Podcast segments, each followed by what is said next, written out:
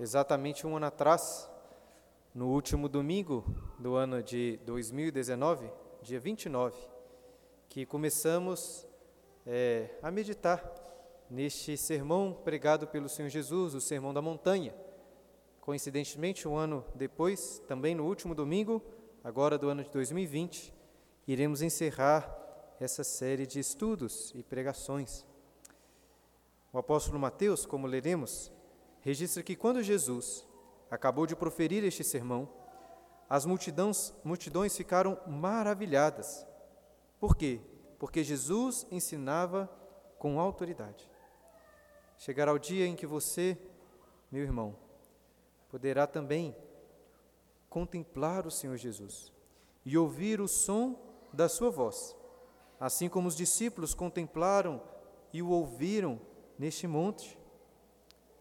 Hoje, porém, como, como foi por quase todo este ano, quem está pregando é o pastor Bruno.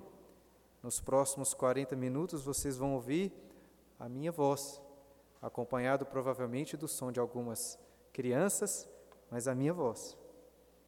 E apesar de ser um pregador pequeno, um pregador fraco, se eu for fiel ao texto, se eu for capacitado pelo Espírito Santo, como vários oraram aqui, você estará ouvindo a palavra do próprio Cristo.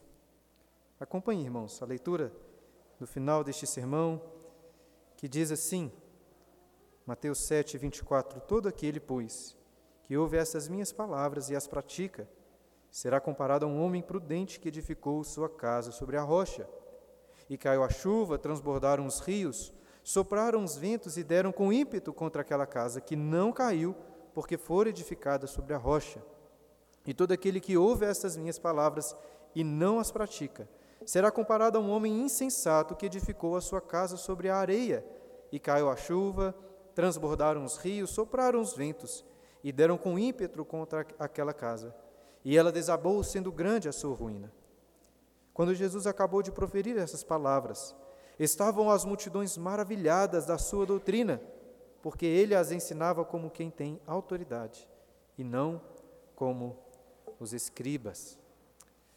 Nós moramos, é, eu e minha família, no 13º andar de um edifício, e por isso da varanda do nosso apartamento temos o privilégio de observar muitas coisas. Por exemplo, lembro-me que durante o inverno deste ano, algumas vezes acordei bem cedo e fiz um café bem quentinho e no frio pude da varanda observar o sol nascendo, uma visão maravilhosa. No entanto, como moramos em uma grande cidade, é, o que mais se vê da varanda da nossa casa são outros edifícios, outras casas e outras construções. E logo depois que nos mudamos para lá, duas casas ao lado foram demolidas para a construção de um novo prédio que já está quase finalizado. Isso significou para nós bastante barulho, mas algumas vantagens também. Lembro-me que na época da demolição, da retirada ali dos entulhos, o Jonatas e o Aurélio ficavam ali na varanda vibrando com os caminhões, com os tratores. Mas o mais impressionante de tudo naquela construção, inclusive para mim, foi quando, depois da demolição, os, engenheiros do prédio chegaram ali com equipamento para lançar os alicerces, os fundamentos do prédio. Eu não tenho ideia do nome daquele equipamento, que ficou ali por vários dias. Mas era uma espécie assim de furadeira gigante, um mega bate-estacas, que servia para perfurar o solo e depois jogar ali concreto para fazer os alicerces. Pelo menos, pelo que estava vendo, é o que parecia que estava acontecendo para mim.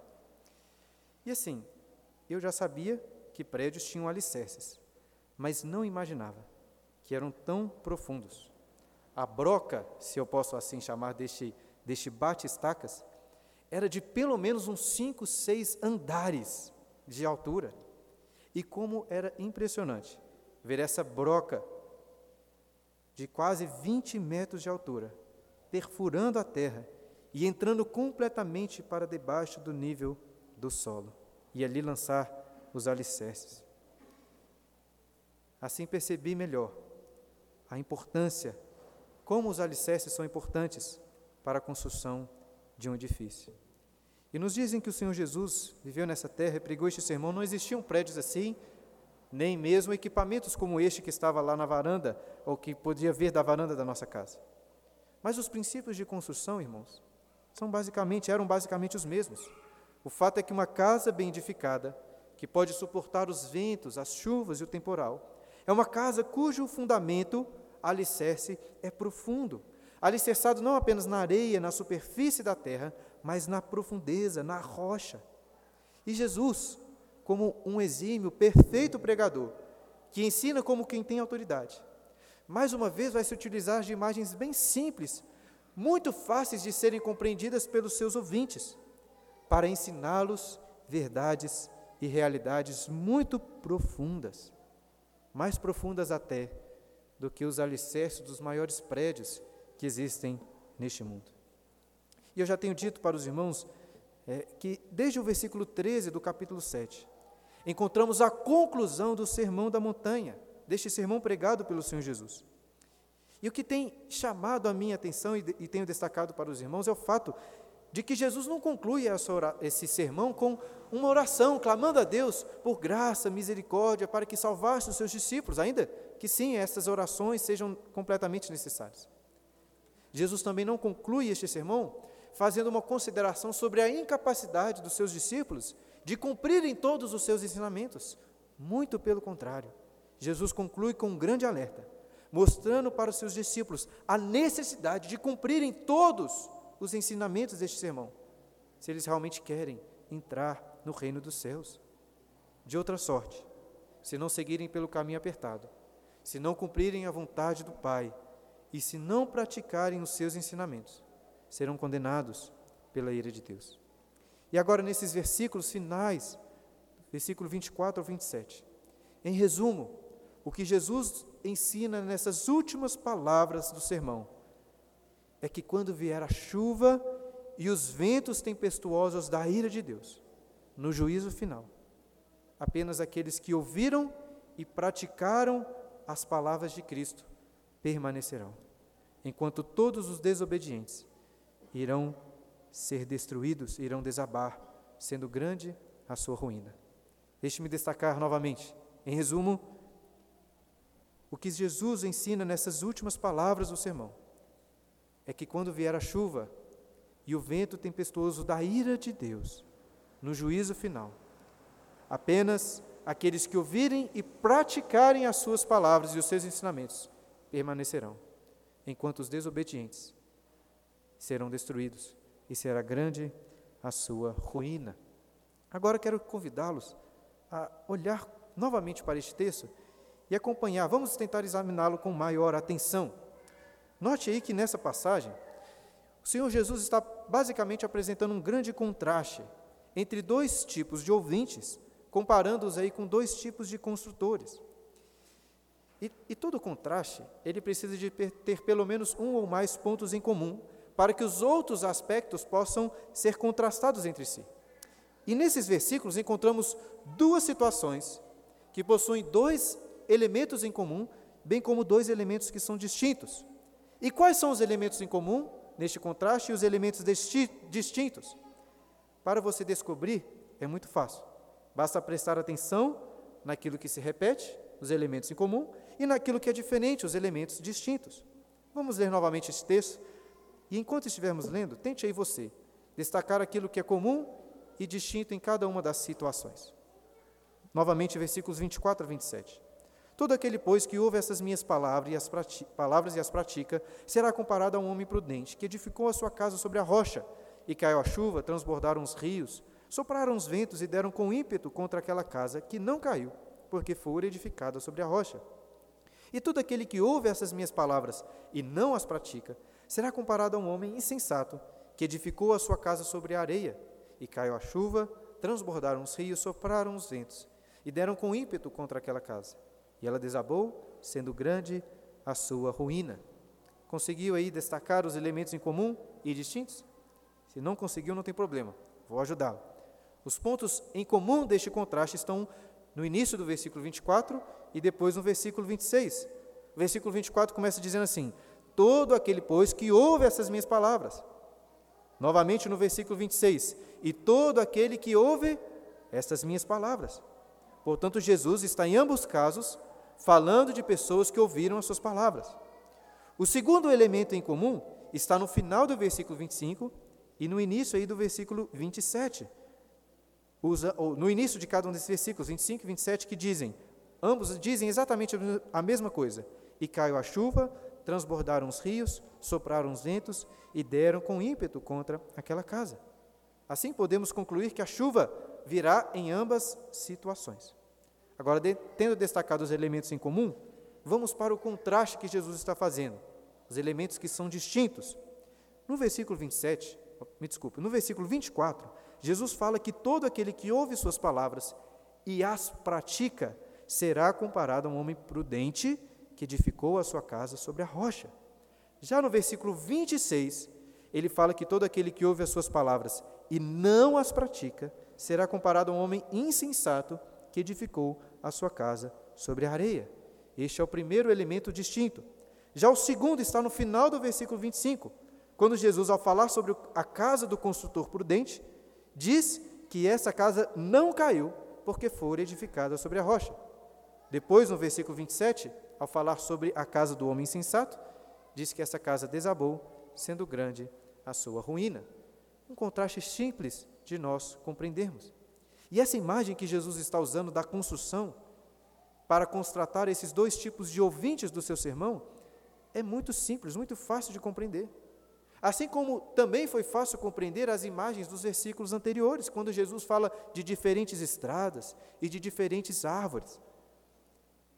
E assim, irmãos, eu creio que não precisa aqui de entrar em muitas explicações sobre é, construções civis, sobre a engenharia, sobre o clima da região de Israel, porque qualquer um de nós consegue compreender essas comparações, essas imagens. Facilmente conseguimos visualizar essa imagem de uma casa que foi construída sem um firme alicerce.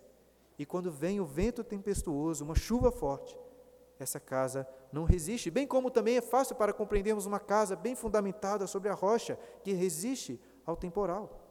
Agora, apesar de serem ilustrações bem fáceis de compreender, bem simples, como disse no início, com essas ilustrações, Jesus está ensinando aos seus discípulos realidade, realidades muito profundas, mais profundas até do que os alicerces dos maiores prédios deste mundo.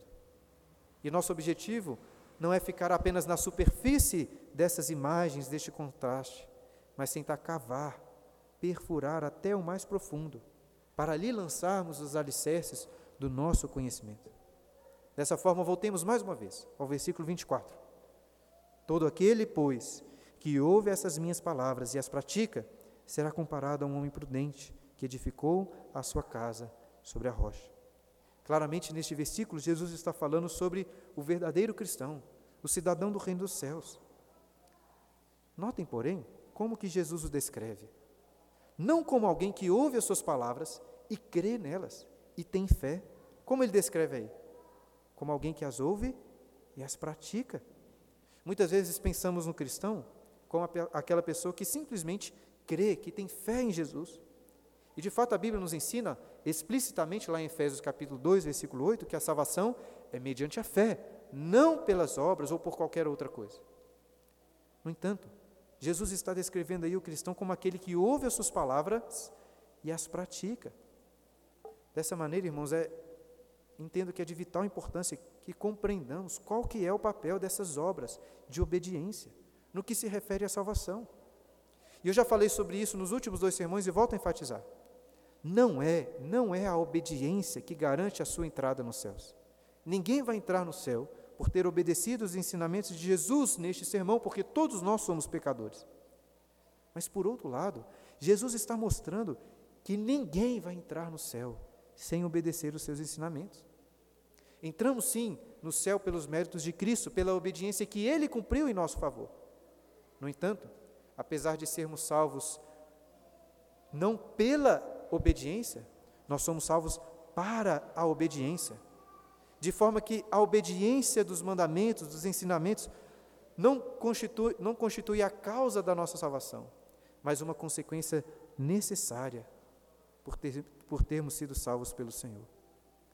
E assim, queridos, apesar de fé e obediência serem coisas distintas, elas não são completamente distintas, pois uma está entremeada à outra. Não é possível, não é possível separar fé de obediência. Lembro-me que na última semana estávamos aqui estudando o livro de Números, na escola dominical, e vimos que no capítulo 20, Moisés desobedece a uma ordem expressa do Senhor, quando fere duas vezes aquela rocha em Meribá. E notamos que quando Deus vai exortar Moisés, Deus não aparece para Moisés e diz assim: Visto que não me obedecestes, ou visto que me desobedecestes, não entrarás na terra. O Senhor diz: Visto que não credes, visto que não crestes em mim, mostrando que a desobediência dele era falta de fé, era incredulidade. Porque, irmãos, a verdadeira fé é uma fé operosa. Não existe fé sem obras de obediência, como disse Tiago. A fé, se não tiver obras, por si só está morta. E depois ele, Tiago no capítulo 2, versículos 21 e 22, ele cita o exemplo de Abraão, o nosso pai da fé, mas ele diz o seguinte sobre Abraão: Não foi por obras que Abraão, nosso pai, foi justificado quando ofereceu sobre o altar o próprio filho Isaque? Vê como a fé operava juntamente com as suas obras. Com efeito, foi pelas obras que a fé se consumou. Portanto, obras de obediência são aquilo que consumem, consumem a nossa fé, provam que de fato temos uma fé sincera. Portanto, todo aquele que ouve as palavras de Cristo, mas não as pratica, ainda que ele professe com a sua boca ter fé em Jesus, não pode ser comparado com o homem que edificou a sua casa sobre a rocha. Ele deve, na verdade, ser comparado com aquele homem insensato do versículo 26 que construiu a sua casa sobre a areia. Agora, tente refletir um pouco sobre essa comparação. Se você olhar para uma casa que foi construída sem alicerces profundos, firmadas apenas na areia da superfície, dificilmente você olhando apenas encontrará alguma diferença com a casa que foi edificada sobre a rocha, porque os alicerces dessa casa são profundos, não é tão fácil de perceber. E dessa forma, a casa sobre a areia, em muitos aspectos, pode se assemelhar com a casa sobre a rocha. Assim, irmãos, como o homem que ouve e não pratica as palavras de Cristo, pode se assemelhar àquele que ouve e as pratica, assim como o joio se assemelha ao trigo. E esse é um dos motivos mais importantes pelo qual este alerta de Cristo é tão necessário para a minha vida e para a sua vida. Pois pode ser que você acredite ser um cristão verdadeiro, enquanto não é. Percebam que essa comparação com as casas é uma continuação natural do que Jesus disse nos versículos anteriores. Quando disse, por exemplo, no versículo 21, nem todo o que me diz Senhor, Senhor entrará no reino dos céus, mas aquele que faz a vontade de meu Pai. O contexto todo deixa evidente, a meu ver, que Jesus, com essas palavras, não está tão preocupado assim com aquelas pessoas que o negam abertamente, que não são crentes, que não que não tem fé. Ele está se dirigindo àquelas pessoas que estão o seguindo, aquelas pessoas que acreditam ser, ser, serem seus discípulos, mas não são de fato. Agora, como você pode saber se você é um verdadeiro discípulo? Se a sua casa está edificada sobre a rocha?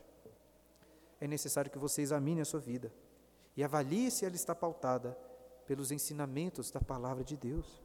Que tipo de construtor você é? Você tem praticado esses ensinamentos de Cristo do Sermão da Montanha? Amado o seu próximo, sacrificialmente, até aquela pessoa chata que você não gosta muito ou o seu inimigo? Será que você tem olhos e mãos puras, longe de toda a imoralidade e adultério? Será que você é verdadeiro em tudo o que diz?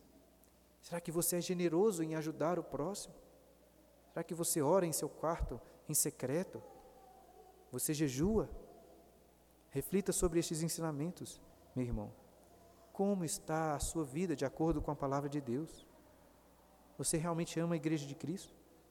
Você de fato tem prazer em estar com os irmãos, em orar com os irmãos, em cantar louvores, em ouvir a palavra de Deus na igreja? Você realmente ama o Evangelho de Cristo? Você prega o Evangelho? Será que você está construindo o seu casamento de acordo com a palavra de Deus? Você está educando os seus filhos de acordo com a palavra de Deus? Você está administrando as suas finanças de acordo com a palavra de Deus? Você tem vivido separado dos prazeres, das influências deste mundo de acordo com a palavra de Deus? É isso que você deve se, deve se examinar.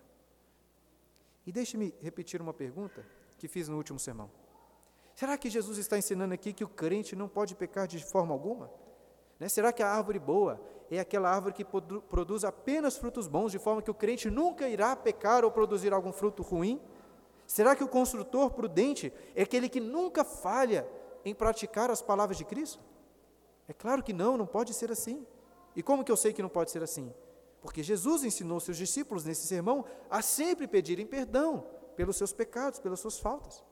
Portanto, quando Jesus fala de frutos maus, ou quando fala sobre não praticar as suas palavras, é evidente que ele está, não está considerando um pecado específico, um dia específico ou um período específico da sua vida.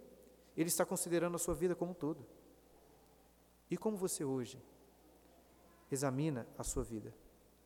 Tenho certeza que você ainda enfrenta dificuldades. Você ainda possui pecados a serem vencidos.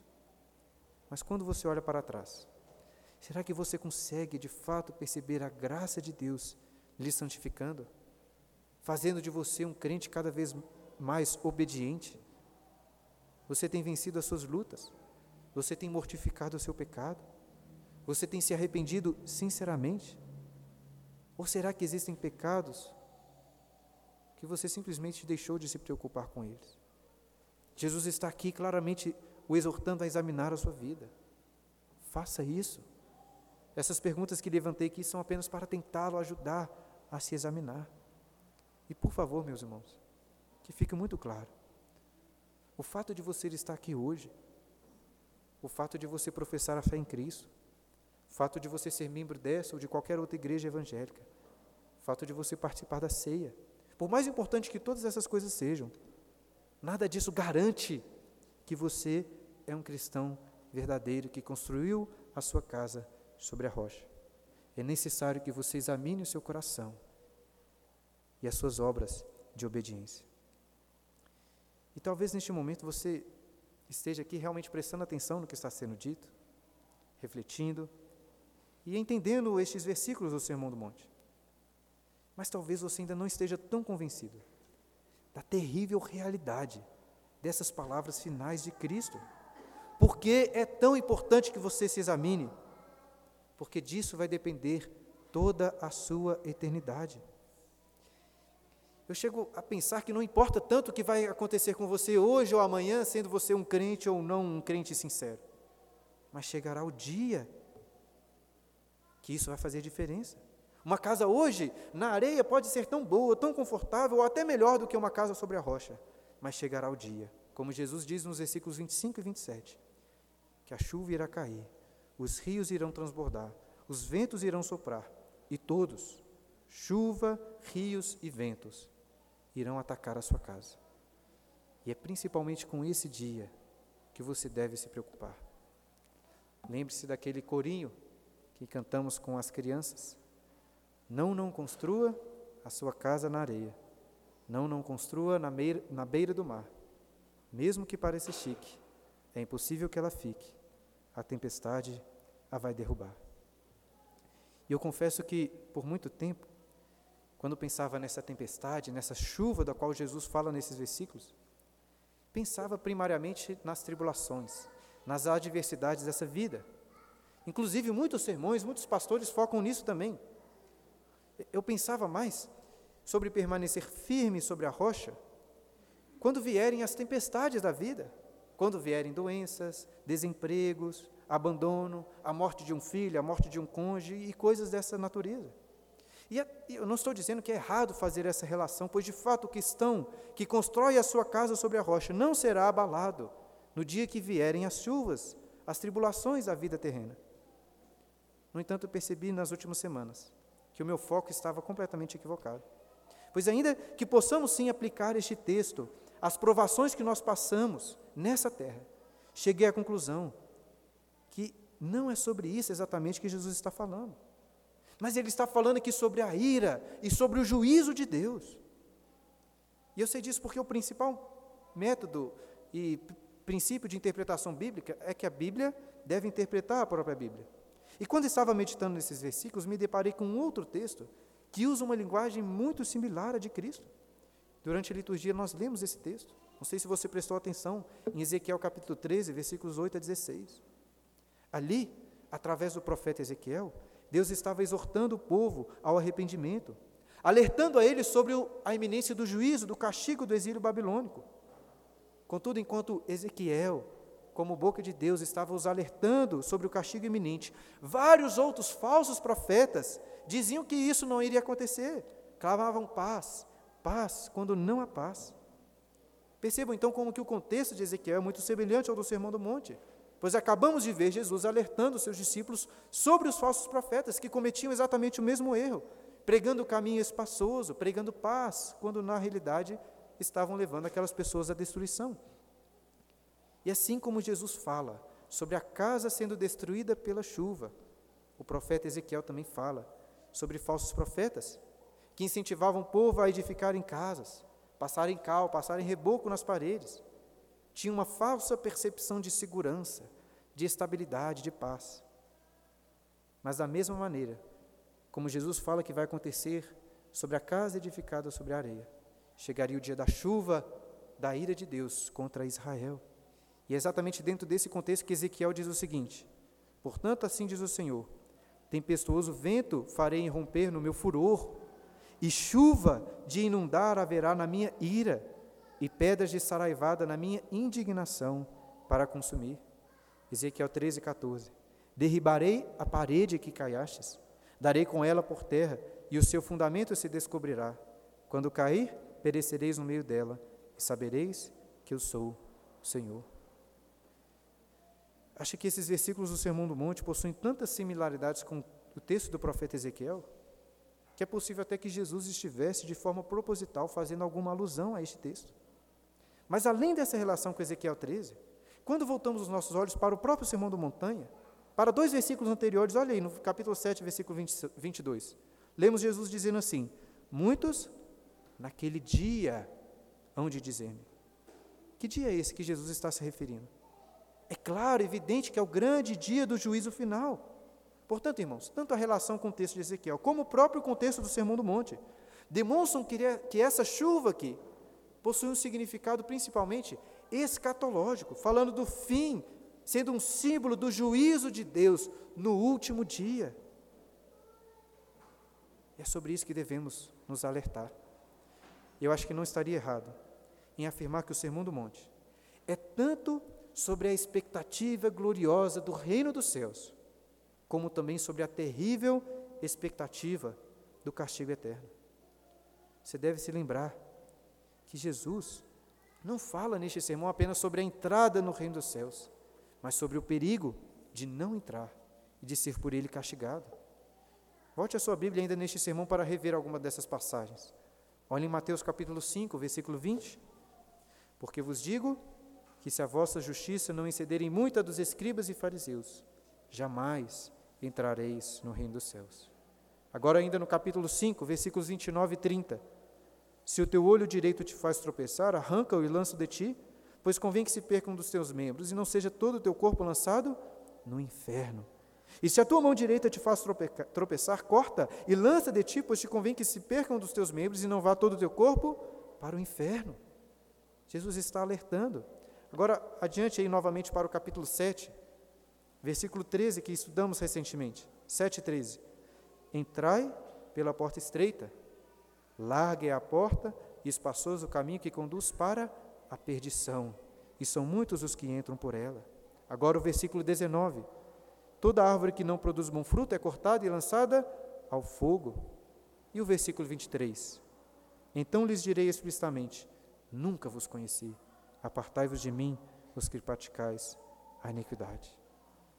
E se você examinar bem as páginas de todas as Escrituras, verá que ninguém alertou mais sobre o inferno do que o próprio Senhor Jesus.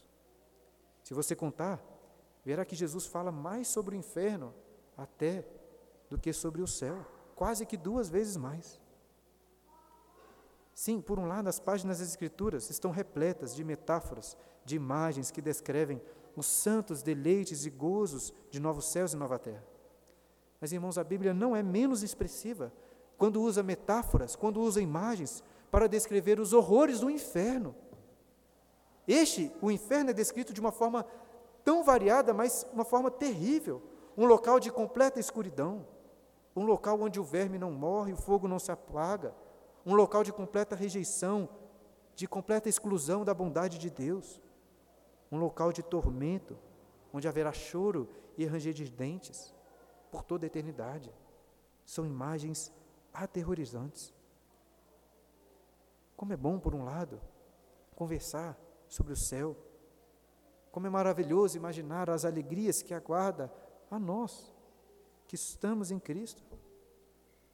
Mas como é importante e necessário também refletirmos sobre os horrores do inferno. Imaginar quão terrível seria ou será se ouvirmos de Cristo: Apartai-vos de mim, nunca vos conheci. O primeiro versículo desse sermão começa dizendo sobre o céu: Bem-aventurados os humildes de espírito, porque deles é o reino dos céus.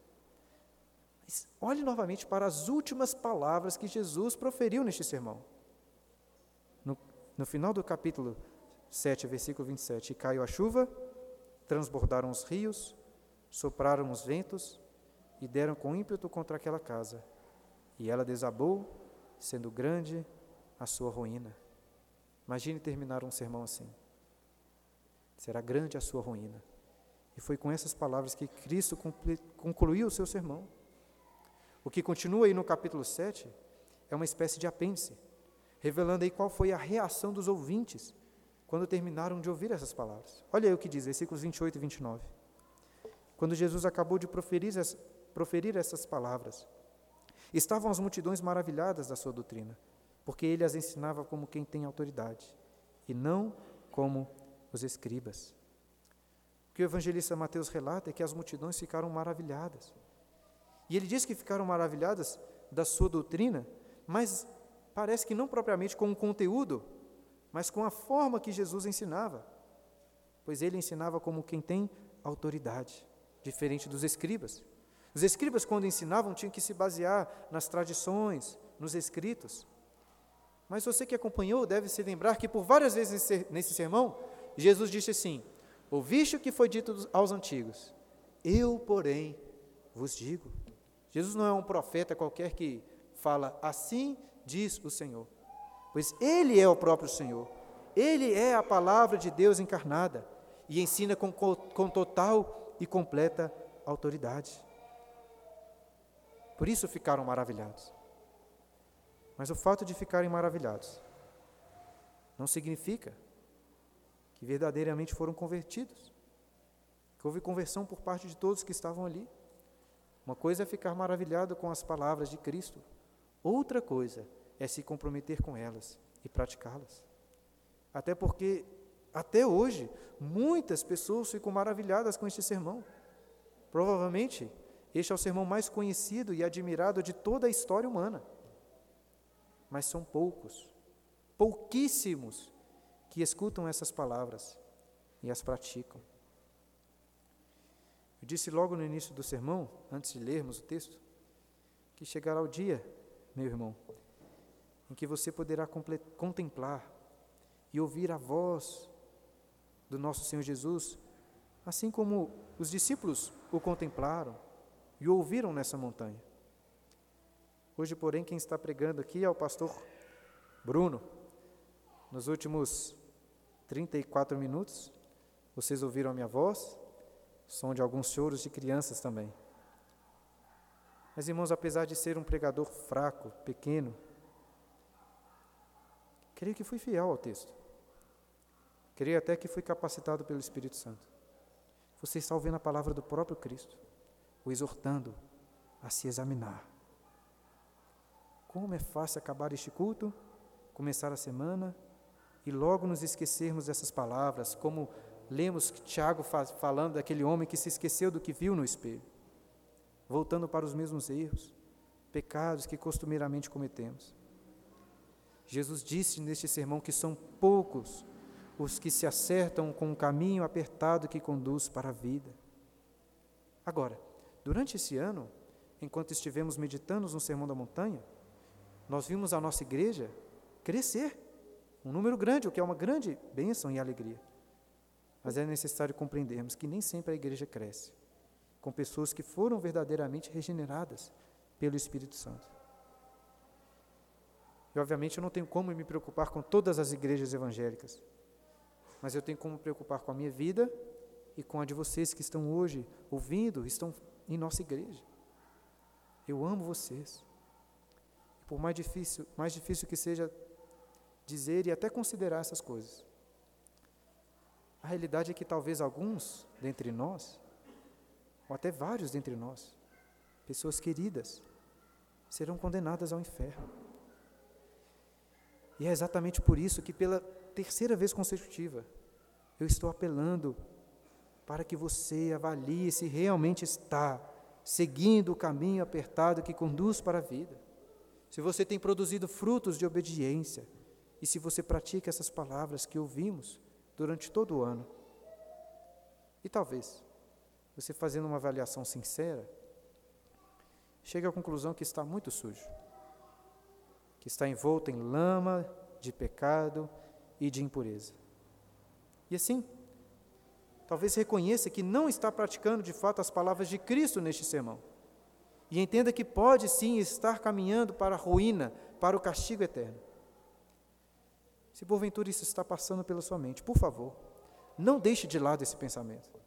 Porque se você está vivendo em pecado, é possível que sim você esteja caminhando para o inferno. É importante que você chore, se desespere por isso. Mas para que esse desespero leve para Cristo. Meus irmãos, em Cristo há esperança, até para o mais impuro e terrível pecador. Não é meu objetivo encerrar este sermão sem que você tenha alguma esperança, mesmo sendo um terrível pecador. E nem era este objetivo do evangelista Mateus. Como foi bom perceber a continuação deste evangelho. Irmãos, leia comigo o que está logo em seguida no evangelho de Mateus, no capítulo 8, os primeiros três versículos. Ora, descendo ele do monte, logo após este sermão, grandes multidões o seguiram, e eis que um leproso, tendo se aproximado, adorou-o, dizendo: Senhor, se quiseres, podes purificar-me. E Jesus, estendendo a mão, tocou-lhe, dizendo: Quero, fica limpo. E imediatamente ele ficou limpo da sua lepra. Recentemente estudamos o livro de Levítico na igreja.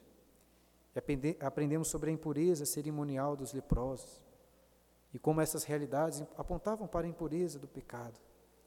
E também aprendemos sobre a necessidade dos leprosos de ficarem afastados do restante do povo para não contaminar.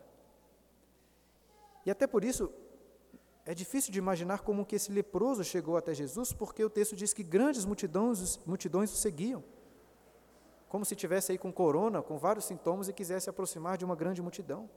Não sei o que aconteceu, talvez ele estava alertando sobre a sua presença com algum sinal, algum sino, fazendo algum barulho, de forma que a multidão logo se abria para não correr o risco de encostar nele. Até o momento em que este leproso consegue se aproximar de Cristo, talvez se ajoelha diante da presença dele e o adora dizendo: Senhor, se quiseres, podes purificar. Lembrem-se das regras de pureza do livro de Levítico e tente imaginar essa cena dentro desse contexto. Este leproso se aproximando de Jesus, o perfeito e puro sumo sacerdote. E em seguida algo impressionante acontece. É óbvio que Jesus não precisava tocar neste homem para curá-lo. Só a sua palavra seria suficiente, como foi em outros casos. Mas o texto diz que Jesus estendendo a mão, tocou-lhe. Talvez tenha sido o primeiro toque que este homem recebeu, este leproso recebeu desde muito tempo. E cerimonialmente, ao tocá-lo, Jesus se tornaria impuro. Mas acontece aqui o inverso. Este homem foi purificado. O Deus de toda a glória, de toda a santidade, o Deus santo e terrível que se revelou ali no Santo dos Santos, naquele tabernáculo, naquele templo, onde apenas o sumo sacerdote depois de vários rituais de purificação e expiação, podia entrar apenas uma vez por ano.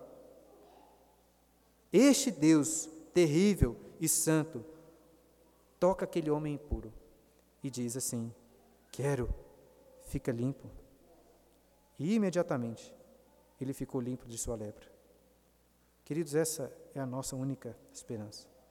Se você é um pecador impuro, sujo, como este leproso, aproxime-se de Cristo. Clame para que Ele o toque, para que Ele o purifique e o santifique de todos os seus pecados. Para que quando vier a chuva da ira no juízo final, você não seja destruído, mas permaneça firme sobre a rocha que é Cristo, o nosso Salvador.